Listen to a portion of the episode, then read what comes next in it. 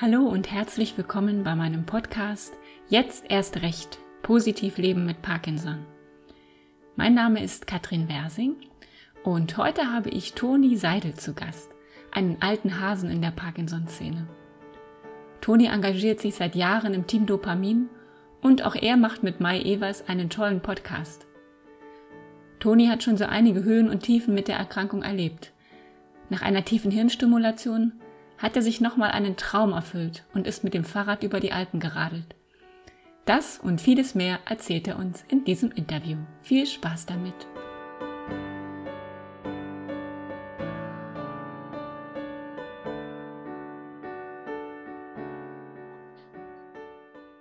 Lieber Toni, guten Morgen. Ich freue mich, dich heute bei mir im Podcast zu Gast zu haben. Denn zum ersten Mal habe ich einen Interviewgast, der auch aus der Podcast-Szene kommt. Aber dazu gleich mehr.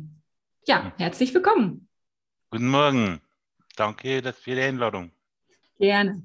Als erstes möchte ich dich fragen, und das ist gar nicht so einfach, da es erst 8 Uhr morgens ist. Worüber hm. hast du dich heute schon gefreut?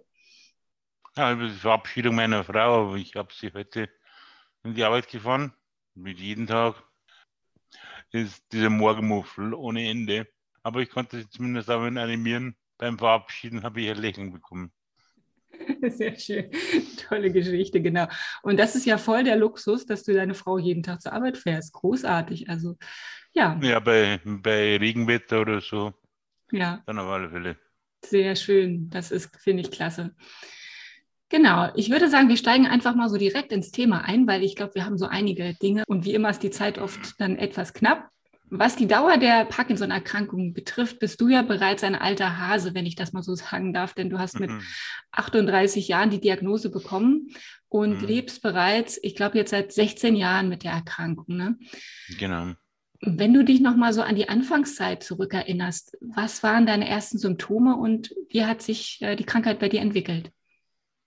die ersten Symptome oder warum ich zum Doktor gegangen bin, war bei meiner körperlichen Leistung. Es war einfach nicht mehr das, was, was ich gewohnt war. Ich hatte einen stressigen Job und ich konnte nicht mehr so ausfüllen. Ähm, auf Nacht ich, ich war einfach fix und fertig. Bin auf Nacht heimgekommen, bin bloß noch umgefallen und dann war mir nicht, nichts mehr los. Und vor allem das größte Problem, meine Oberlippe ist mir nicht mehr so gefolgt, als wie ich es gebraucht hätte. Und jetzt wurde meine Aussprache immer undeutlicher. Und viele Kunden mussten dann nachfragen. Und ist mir dann aufgefallen und das ist mir zum Doktor gegangen. Ah ja, das ist ja auch spannend, dass es mehr mit der Sprache startete. Und ich glaube, du, du bist von Beruf Verkäufer, ne? Ja, ich war. Du warst. genau. Ich bin gelernt, ich bin gelernter Radiofernstechniker und Elektriker und habe da durch Zufall, wie es so spielt im Leben, war Personalmangel allgemein in der Firma, im Kundendienst, habe mich dann einfach in den Verkauf gesteckt und gesagt, hilf uns da bloß aus. Bloß mal ein paar Tage. So fängt das immer an, ne? Ein paar Tage aushelfen. Ja. Zack, hat man den Job. genau. Und das habe ich gern gemacht dann und hatten mehrere kleine Filialen geschlossen. Und somit war ich relativ schnell Abteilungsleiter. Telekom-Abteilung, das war damals gerade die Boomphase. Und das, das, Stress. Mhm, und das, genau, das kann ich mir vorstellen. Gerade so im, im Verkaufsbereich ist es natürlich viel. Man, man wird sehr belastet. Man hat wahrscheinlich auch, man, man ist ja immer präsent. Ne? Man kann auch nicht mal genau. sagen, so einen halben Tag, oh, ich hänge mich hinter den Computer und mache nicht ganz so viel heute. Ne? Man ist immer auf mhm. Präsentierteller. Ähm, wie wie, wie ging es denn dann weiter nach der Diagnose für dich? Momentan kannst du mit dem nichts anfangen. Man weiß Parkinson. Was wusstest du vorher schon?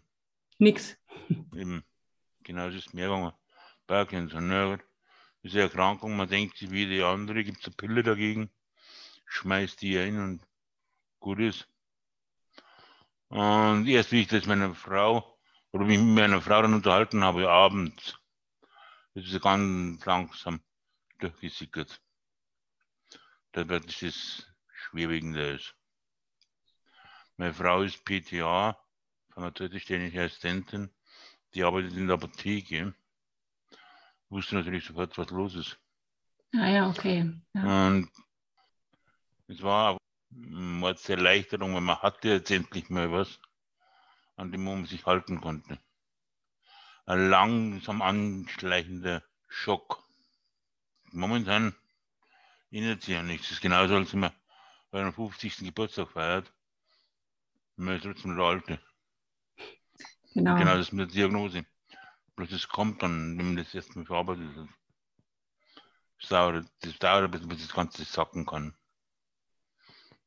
Ja, genau. Wenn man wenn man es genau nimmt, dann hat sich ja in, dem Moment noch nichts verändert für einen. Genau. Ne? Aber es ist, aber man allein schon diese Vorstellung und diese Zukunftsängste, die man dann hat, halt, man hat das Gefühl, man ist auf einmal in ein ganz anderes Leben katapultiert. Mhm. Genau.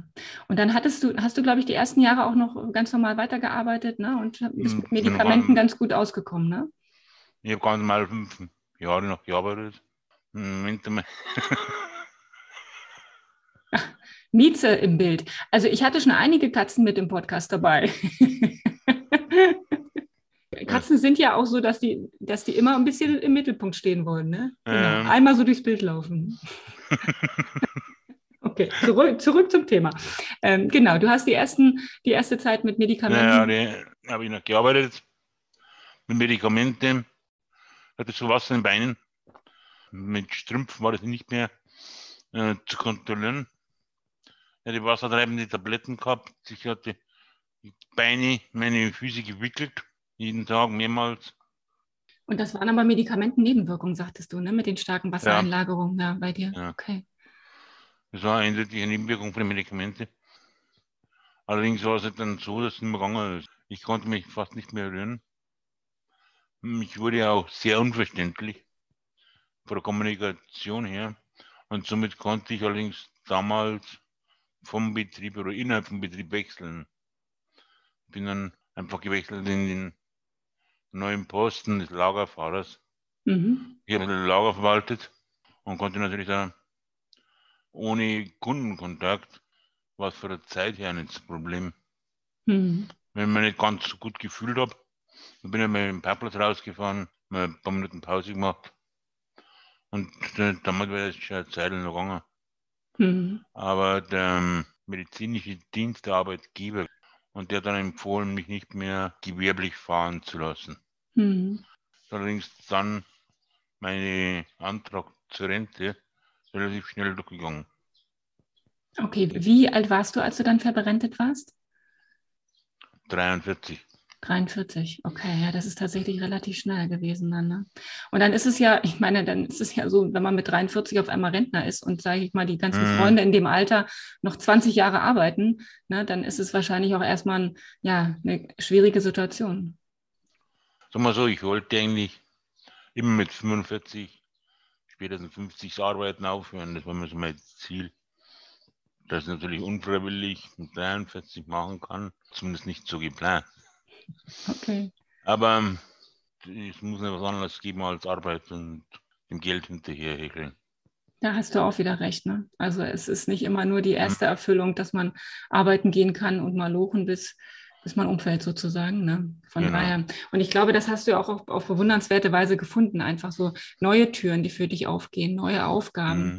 Und jetzt würde ich aber gerne noch mal ganz kurz bei der Krankheitsgeschichte bleiben, weil wenn man sich deine Krankheitsgeschichte so anhört, dann wird ja deutlich, dass die letzten Jahre kein Spaziergang waren für dich, Mhm. äh, sondern von vielen Herausforderungen auch geprägt waren. Du hast dich dann 2014 für eine THS entschieden, eine sogenannte tiefe Hirnstimulation. Und äh, das würde ich auch gerne nochmal finden, da finde ich nochmal spannend. Was war da für dich ausschlaggebend, dich dafür zu entscheiden? Und wie geht es dir heute damit?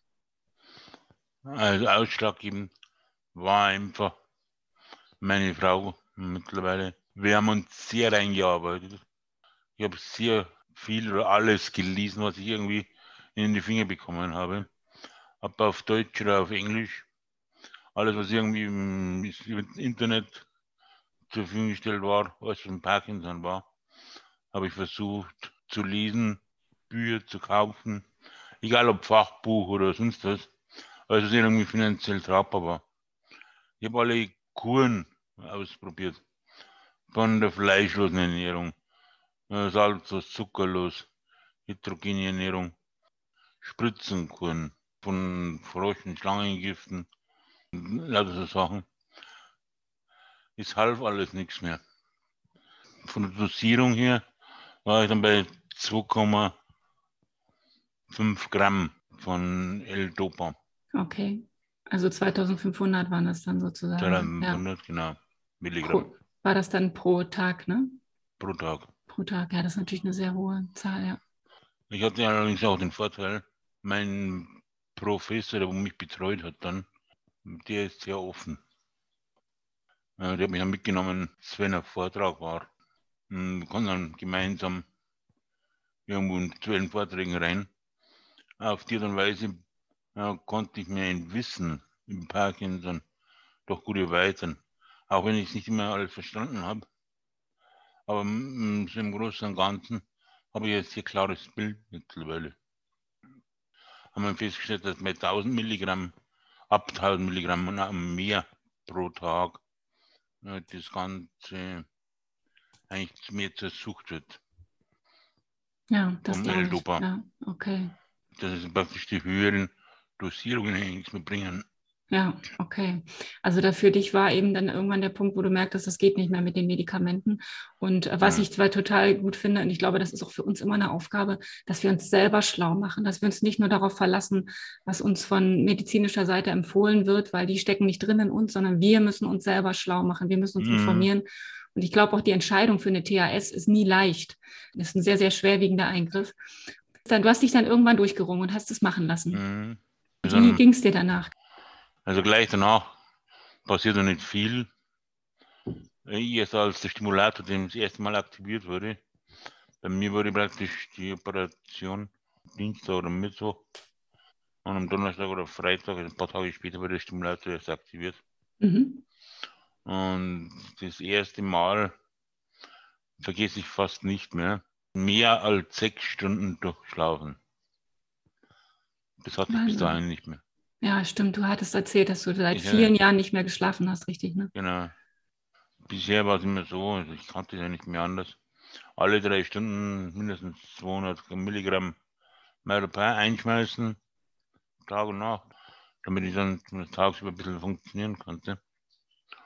Und alle drei Stunden, das heißt also Mitternacht, drei, sechs, neun, zwölf, dann immer eine halbe Stunde ruhen eineinhalb Stunden wach und dann wieder ziemlich steif. Ja. Ich weiß nicht, man kann sich keine Vorstellung machen, ich glaube, wenn man halt normal schlafen kann, was das Unterschied ausmacht, wenn man endlich mal wieder schlafen konnte. Okay. Genau das Schlafproblem haben ja sehr, sehr viele Menschen mit Parkinson, ja. was dann eben auch immer zu Folgeproblemen führt. Nicht, dass man den nächsten. Tag übermüdet ist und dann auch nochmal schlechter durch den Tag kommt. Genau, also du hast mit der THS wieder so einiges an Lebensqualität gewonnen mhm. und insbesondere, und das finde ich auch besonders toll, ähm, hast du den inneren Schweinehund überwunden. Das ist ja immer nicht leicht äh, für uns alle. Bist da danach einfach nochmal so mit, mit Radtouren durchgestartet ähm, und hast in den letzten Jahren große wie ich finde, Abenteuer erlebt bist unter anderem mit dem Fahrrad über die Alpen, hast die Alpen überquert. Erzähl uns doch mal ein mhm. bisschen davon. Wie kommt man denn überhaupt auf so eine Idee, mal über die Alpen zu radeln? Und was hat dir geholfen, das zu schaffen? Also die Idee war, wenn es einigermaßen klappt, haben wir gesagt, dann macht man irgendwas draus. Das war von vornherein klar, wenn ich die OP mache, dann machen wir es öffentlich. Also schauen wir, dass wir so viel wie möglich einbeziehen können, wie auch immer alle, die wo daran Interesse hatten, wenn es mhm. gut ausgeht, ist die Wahrscheinlichkeit, dass es gut ausgeht, höher, umso mehr Menschen das davon wissen. Umso eher werden sich jeder Doktor anstrengen, da eine Lösung zu finden. Das war jetzt mein Grundgedanke. Und wenn mir eingefallen wird, mein Namenspatron Anton von Padua. Padua, Italien, kommt mir ein besser entgegen. Haben dann immer das Ganze rausgesucht, Touren, wo man runterfahren könnte über Via Augusta oder über Tarn. Und dann ist, ist auch gerade der Alpe Adria Radweg gerade fertiggestellt worden. Wieder Zufall so spielt. Man liest den Prospekt oder Zeitung im Doktor und da steht es drin, Alpe Adria Radweg eingeweiht worden. Habe mich darum gekümmert und dementsprechend haben wir dann entschieden, wir fahren Alpe Adria Radweg runter bis auf Udine und Udine dann einfach links raus Richtung Portogallo, Mestre, Paroa, einfach so quer rüber. Und das haben wir dann gemacht. Genau, und wie, wie viele Kilometer waren das insgesamt? Ja, 600 oder 700 insgesamt. Ja, Wahnsinn. Da wart ihr wahrscheinlich eine ganze Weile unterwegs. Wir waren elf Tage unterwegs. Elf Tage nur, Wahnsinn. Ja. Ja, ja gut.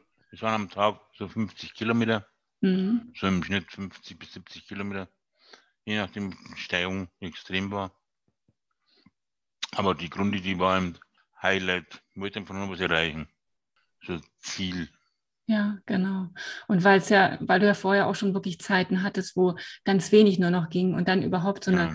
so eine Tour zu schaffen, nochmal 600 Kilometer über die Alpen zu fahren, ne? Einfach für sich selber, für das eigene Gefühl. Und was ich eben auch besonders finde, du hast, du hast einfach die Öffentlichkeit mitgenommen. Du hast daraus einfach auch so eine öffentlichkeitswirksame Veranstaltung gemacht, was einfach auch nochmal zeigt, dass man auch mit Parkinson auch in schwierigen Situationen noch was schaffen kann. Ne? Und dass nicht immer nur die Türen zugehen, sondern dass man auch nochmal den passenden Zettel zur richtigen Zeit beim Arzt liest, ne? wie du Mhm. gerade sagtest. Ich finde ja immer, die Sachen sollen dann manchmal auch genauso passieren, wie sie passieren. Hört sich spannend an, genau. Es ist ja so, dass du in der Parkinson-Szene auch äh, ziemlich bekannt bist. Also Toni Seil ist auf jeden Fall ein Name, über den ich schon öfter gestolpert bin. Und gemeinsam mit Mai Evers und Christoph de Martin bist du auch Teil des Team Dopamin. Da hatte ich mit Mhm. Mai Evers schon mal in der Folge drüber gesprochen. Gemeinsam sammelt ihr seit Jahren Texte und Geschichten von Menschen mit Parkinson und ihren Angehörigen online. Aber ihr habt auch schon mehrere Bücher dazu veröffentlicht. Mhm. Außerdem hast du gemeinsam mit Mai Evers kürzlich einen eigenen Podcast mit dem Titel Dopamin Mhm. gestartet. Ähm, Das finde ich ja jetzt selber als Podcasterin auch total spannend. Worum geht es denn in euren Sendungen? Worum geht's? Es geht um Personen, wo irgendwo irgendwie mit Parkinson zu tun haben. Entweder selber betroffen sind, irgendwie Angehörige, Pflegende, Ärzte und wie es aus ihrer Sicht das Ganze erlebt wird. Oder wenn wir gewisse Fragen haben, wir arbeiten relativ viel mit einer Facebook-Seite, ähm, Parkinson und Angehörige zusammen und leben an und auf. Wenn da Fragen auftauchen, versucht man die dann auch dementsprechend fundiert zu beantworten. Ah ja, das ist spannend. Also ihr greift auch so einfach Fragen von Angehörigen oder von Personen mit Parkinson auf und äh, Mhm. versucht da eine fundierte Lösung zu finden. Ja, finde ich spannend. Wir haben nicht bloß angefangen, weil es alle gemacht haben. Sagen wir jetzt mal ganz grob. Einfach die Pandemie. Es gibt ja fast nichts mehr, wo man hinfahren kann. Ohne mit Maske. Und das ist natürlich bei uns bei Parkinson-Leuten schwieriger, wenn man sie nicht versteht. Mit der Maske nuschelt man dann von Hause noch etwas mehr. Versteht man noch weniger und sehen tut man es auch nicht. Mein Dialekt ist natürlich, kommt da nicht erschwerend dazu. Aber wir versuchen halt nach wie vor auch so Lesungen oder sowas zu veranstalten. Kann mich auch jederzeit anschreiben. Und es wird auch jede E-Mail beantwortet. Genau, deine Kontaktdaten werden wir auch nochmal verlinken in den Show Mhm. Notes. Das machen wir auf jeden Fall. Genau. Also das ähm, ging mir genauso, dass ich mit meinem Podcast, ich glaube, wir sind relativ zeitgleich gestartet, äh, unabhängig, also wir, wir wussten nichts voneinander, aber jeder hat zu Hause für sich überlegt mit dem Podcast, weil Mhm. jedem auch dachte, das war wirklich auch pandemiebedingt, ähm, dieses Gefühl, ich will einfach raus damit in die Öffentlichkeit, weil es einfach so viele Fragen gibt, so viele Unsicherheiten und auch viele Menschen auch einfach Informationen brauchen. Und das ist nicht so einfach zugänglich für uns. Wenn ich jetzt einfach nochmal so von Podcast zu Podcast fragen darf, was ist und was war eure Motivation, äh, da weiterzumachen?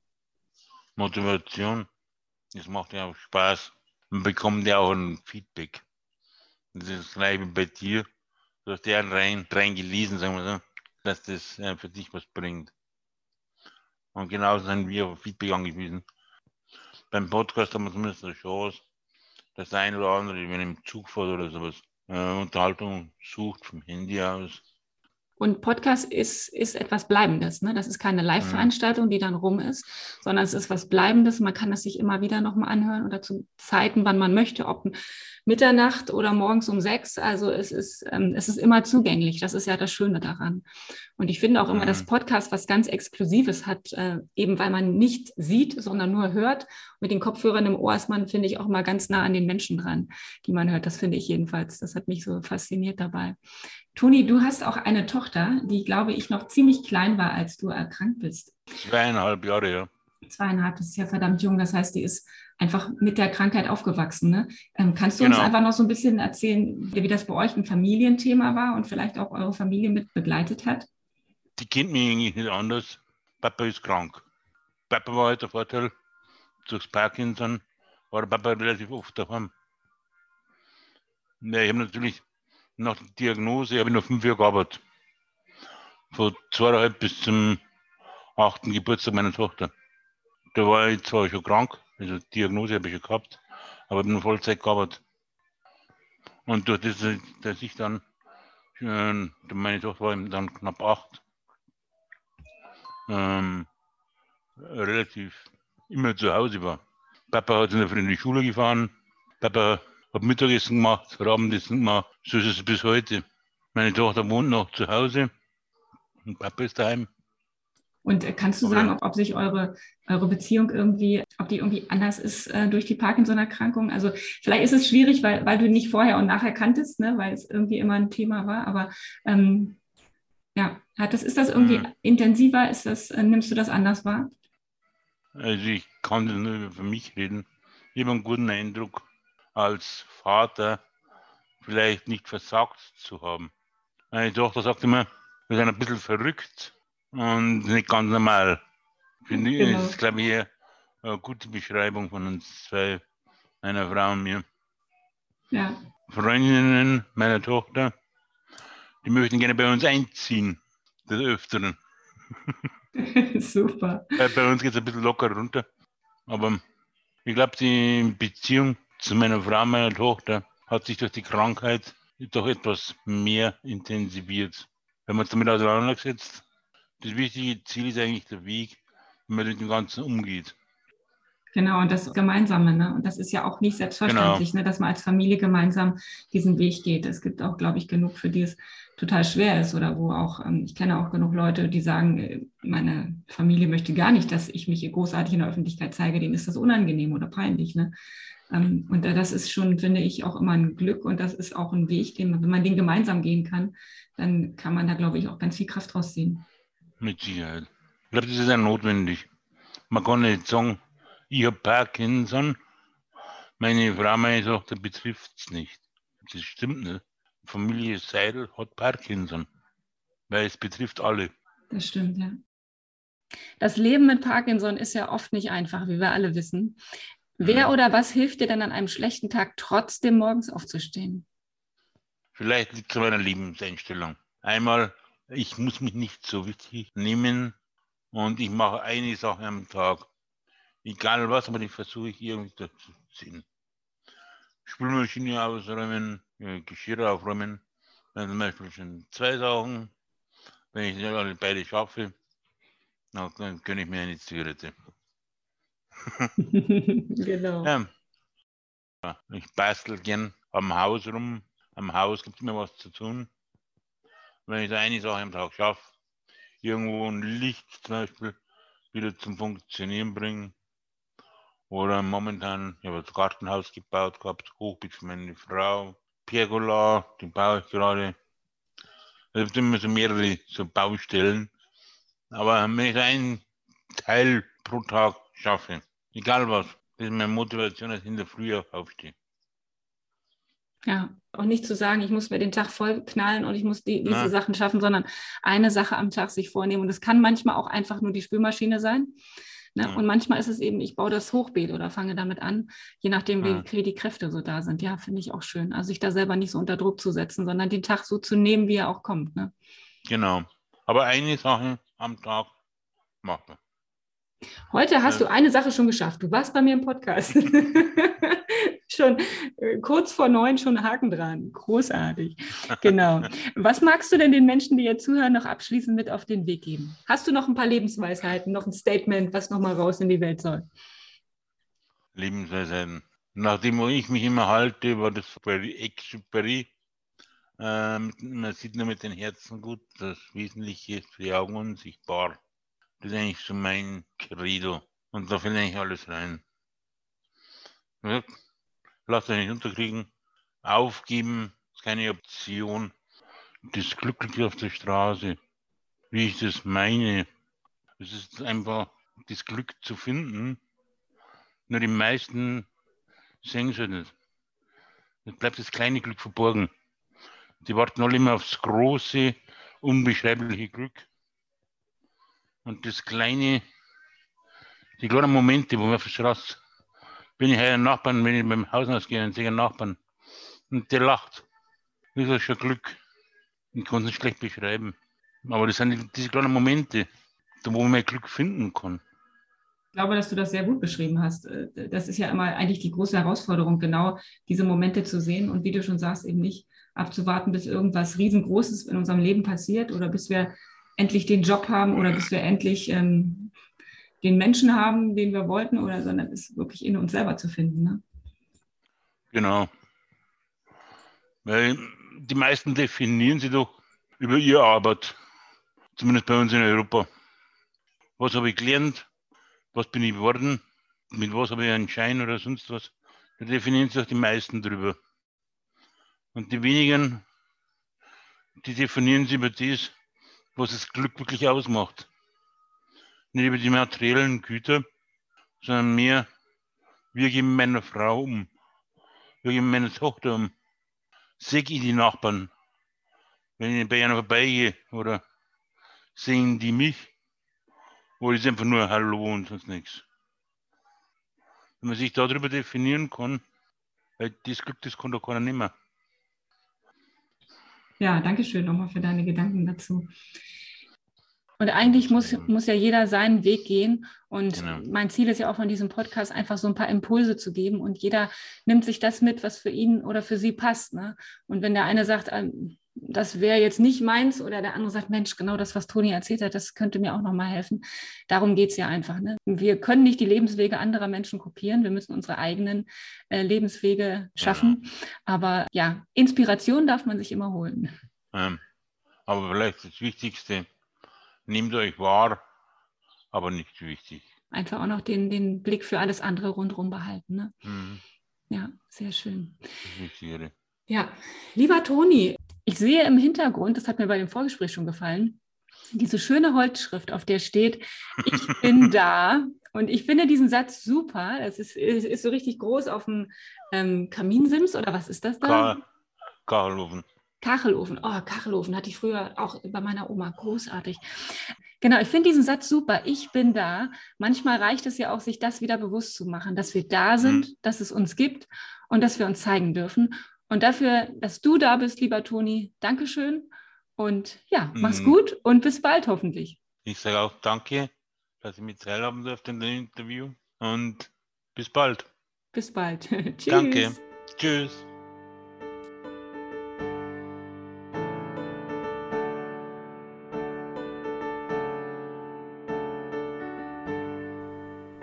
Tonis Gedanke hat mir gefallen sich jeden Tag genau ein Ziel für den Tag zu setzen.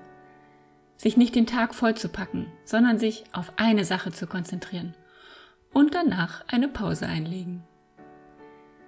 Ja, sicher gibt es für jeden von uns Tage, an denen es schwerfällt, morgens aufzustehen und in den Tag zu starten.